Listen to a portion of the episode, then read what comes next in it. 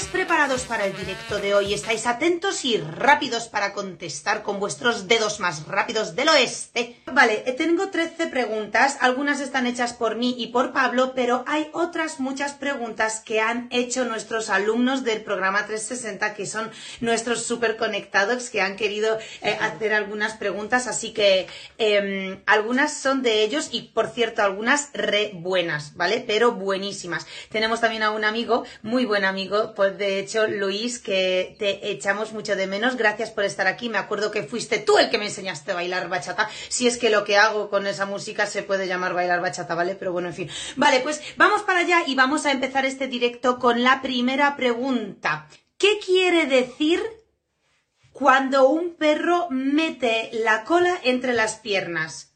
A. Miedo. B. Te echa de menos. C. Tiene ganas de salir a dar un paseo. C, dice Ana. ¿Por qué significa miedo? Porque cuando un perro mete el rabo entre eh, las patas, es decir, la cola la tiene aquí arriba en el abdomen, significa que el perro está inseguro o no está cómodo o tiene miedo. La forma más habitual o el estado más habitual con el que se identifica esta postura corporal es efectivamente con el miedo y em, en caso de que, bueno, de estas tres respuestas, sin duda el miedo es la, correcta, ¿vale? Gracias a todos por escribir. Chuto la pregunta y atención atención, poned atención. ¿Qué significa? Cuando vuestro perro se tumba haciendo una reverencia inclinando el pecho hacia el suelo y el culo se mantiene levantado. A. Se prepara para saltar encima de ti para saludarte.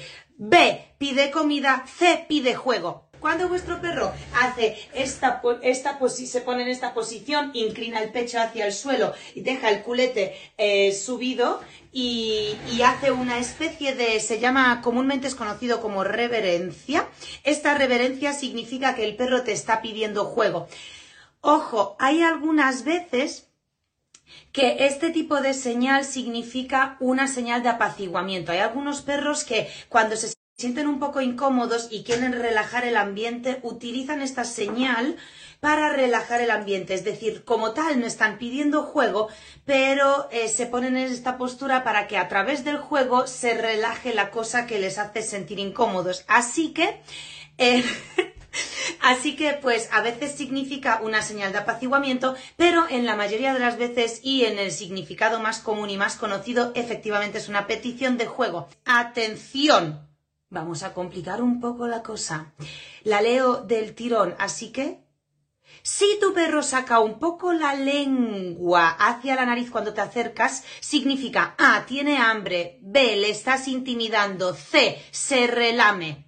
Os digo, la respuesta correcta a esta pregunta es la B, que es eh, le estás intimidando un poco o eh, hay una cosa en el ambiente que al perro le hace sentir un poco como incómodo y rápidamente hace y esto significa, o bien, vale, relájate, o bien, oye, no quiero ningún problema, o bien, oye, estoy de buen rollo. Y de alguna forma, cuando una persona o un perro siente que debe decirte, oye, pero que yo estoy de buen rollo, es porque efectivamente se siente intimidado. Este tipo de intimidaciones no son en absoluto graves, o sea, vamos, en la mayoría de las veces, porque nuestro perro utiliza esta señal con muchísima frecuencia en un montón de situaciones y básicamente es como por inercia relaja en el ambiente eh, dependiendo de la situación, pues eh, la usan eh, en diferentes, digamos, intensidades de estrés por el que pasan. Pero en un principio, en el día a día, pues no nos tenemos que preocupar, aunque esta señal claramente dice que el perro, pues, bien, vale. Vamos allá, chicos, y la cuarta pregunta es, atención. Esta también es un pelín más complicada, ¿vale? Así que atención en pollones, escuchad. Si te acercas para darle un beso o un abrazo a tu perro y te saca la lengua y te gira la cara, A. Te está poniendo la mejilla para que le des un beso tú también. B. Te pide espacio porque le intimidas. C. Le encanta cuando haces eso y quiere más. Efectivamente, la respuesta correcta es la B. Vamos con la siguiente pregunta y en esta ocasión vamos a repartir el quinto y último ebook de la llamada para las personas que necesitan enseñarle a su perro que venga cuando le llaman a la primera y con este ebook lo conseguiréis con tan solo nueve días. Así que vamos allá. Quinta pregunta. Si estás comiendo un bocata y tu perro se sienta enfrente achinando los ojos, A. Se le ha metido algo en el ojo. B. Te dice que está de buen rollo para que le des un poco del bocata. C. Tiene muchísimo sueño, pero aún así quiere tu bocata. Y efectivamente, la respuesta correcta es la 2. Bien, voy a voy a eh, leeros otra vez la pregunta porque esto es muy interesante. Claro, para mí, eh, yo no tengo el criterio todavía de determinar bien cuáles son vuestros conocimientos, sobre todo cuando nos seguís desde hace poco tiempo y esto me ha resultado súper interesante. Voy a volver a leerlo, ¿vale? Si estás comiéndote un bocadillo, donde sea, imagínaroslo en el sofá, y tu perro se siente enfrente, se sienta enfrente de ti y se te queda mirando y empieza a hacer así,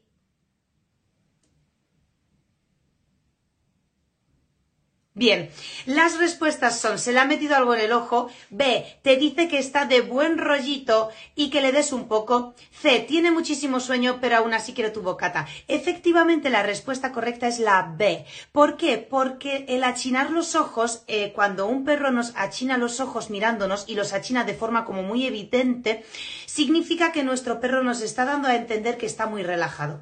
¿Vale? Nuestro perro está así Qué relajado estoy, mírame. Uh, estoy tan relajado, mírame, mírame. ¿Por qué ocurre esto muchas veces? Porque los perros se dan cuenta que cuando están demasiado alterados eh, o cuando nos saltan o cuando están súper excitados o nos invaden o nos rascan, acabamos diciendo ¡Au! ¡Quita, coño! ¡Que me has hecho daño, gilipollas! ¡Au! ¿No? Entonces, ahí los perros se dan cuenta que hay una exaltación por nuestra parte firme y una energía que dice, lárgate. Entonces, si esto pasa varias veces, el perro pilla la asociación rápido, porque al rato, cuando hace, se sienta enfrente de nosotros y empieza a chinar los ojos, de repente los perros se dan cuenta que les miramos y decimos, qué tranquilo estás, ¿no? Bien, pues eso ya al perro le dice que no le estamos echando y que por lo contrario estamos siendo eh, amables en el lenguaje con él. Por lo tanto, directamente el perro está eh, haciendo este tipo de gestos para hacernos a entender, mira qué tranquilo estoy, que te voy a dar, dame un trozo del bocata. Bien, por eso la respuesta buena es la B. Vamos con la sexta pregunta. Atención, si tu perro se sienta cuando tienes algo de comida en la mano, significa que conoce a la worst job, a la orden del sentado, B. Se sienta solo por interés. C. Está cansado. Es decir, bueno, esta pregunta la ha redactado una de las alumnas. Y aquí voy a repetir la pregunta, ¿vale? Si tu perro se sienta cuando tienes algo en la mano, es que conoce em, la, o sea, el, el, el digamos lo que es un comportamiento aprendido, ¿no? Que el perro ya sabe que si tienes algo en la mano y se sienta, pues se lo das. B, se sienta solo por interés y C está cansado, se sienta porque está cansado. ¿Bien? Todo lo que habéis contestado la A es la buena. ¿Por qué? Porque el perro por interés puede hacer cualquier tipo de comportamiento. Bien, el perro por interés te puede, achinar, te puede achinar los ojos como hemos visto en la anterior pregunta. Se puede sentar, se puede tumbar, te puede dar la pata. Todo eso es por interés, porque él quiere el bocata y punto, ¿vale?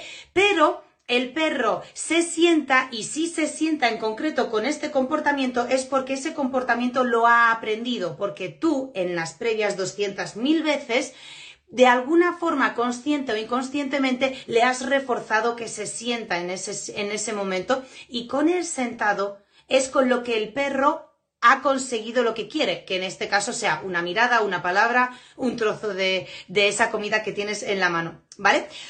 Bien, vamos con la séptima pregunta. Si tu perro te gruñe cuando le quieres quitar la comida o le quieres quitar un juguete un objeto, es decir, cuando el perro tiene algo aquí que es comida o un juguete, mientras tú se lo quieres quitar, él te gruñe, A, te está diciendo que es suyo y que no se lo quites. B, ha aprendido que de esta forma le dejas su espacio y te apartas. C, ambas son correctas. La respuesta correcta es la C, porque cuando tiene el perro algo y nos gruñe cuando nos, nos, acercamos, lo hace por estos dos motivos. Nos está diciendo que esto es suyo y que no se lo quites, y por otro lado, con ese lenguaje nos está diciendo apártate, déjame mi espacio, te estás acercando demasiado y aléjate.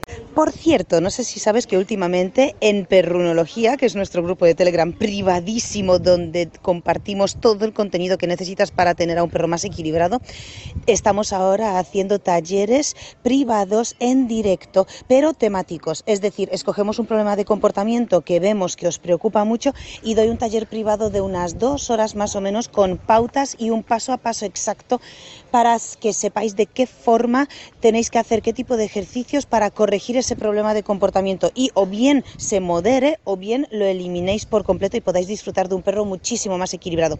Esos talleres privados los hacemos una vez al mes y los subimos al eh, Perrunología y los dejamos allí tanto el vídeo como el audio para todos aquellos que os gusta pues escucharnos mientras cocináis, camináis o conducís para que tengáis disponibles también los audios y podáis aprender a la vez que luego cuando lleguéis a casa empecéis a practicar y ver resultados y ver cómo vuestro perro se hace mucho más felices que hasta ahora. Bueno, os dejo el enlace para perrunología en la descripción, así que pinchadlo y entrad. Si tenéis alguna duda, por supuesto, por favor escribidnos al email ladrame y allí os resolvemos cualquier duda que tengáis. Seguimos con el podcast.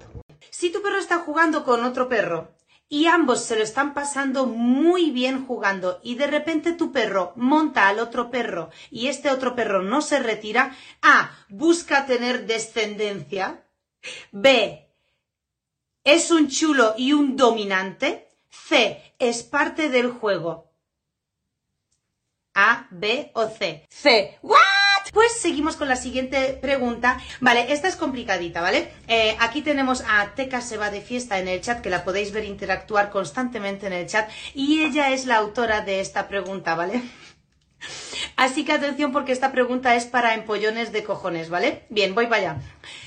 Tu perro tiene un palo y se pone muy kinky con otro perro, ¿vale? Para los, eh, para los que no entendéis el concepto kinky, porque aquí hay gente de muchos países, pues como que se pone muy bravo, muy chulo, le, muy como subidito, ¿no? Bien, pues tu perro tiene un palo y se pone estúpido con otro perro que se acerca a él. Ante eso, tú le quitas el palo y le alejas de esa zona. Esta medida es A, un castigo negativo, B, un castigo positivo, C, un refuerzo positivo. La respuesta correcta es la A. En efecto, el castigo negativo en su concepto o en su definición, al igual que en su aplicación, significa quitarle al perro algo que le gusta, algo bueno. Le estás castigando de forma negativa porque le estás quitando algo que a él le gusta, que es estar donde está con su palo, reclamándolo, protegiéndolo, eh, custodiándolo y todo eso. Por lo tanto, al retirarle de esa zona cuando tiene un comportamiento no deseado, se consideraría a nivel técnico un castigo negativo. Vamos ahora mismo con la pregunta número 10 y, em, y vamos allá. Bien, con eh, esta... Vale, atención, ¿vale? Si tu perro ladra al timbre, ya estáis todos enchufados, ¿eh? A ver qué dirá, qué será, uy, que todos nuestros perros ladran al timbre. Bien. Entonces, si tu perro ladra al timbre insistentemente, lo mejor es A. Desinstalar el timbre. B. Corregirle el ladrido con un deja de ladrar de una puta vez firme y alto. C. Gritar con él y asistir juntos al casting de la voz.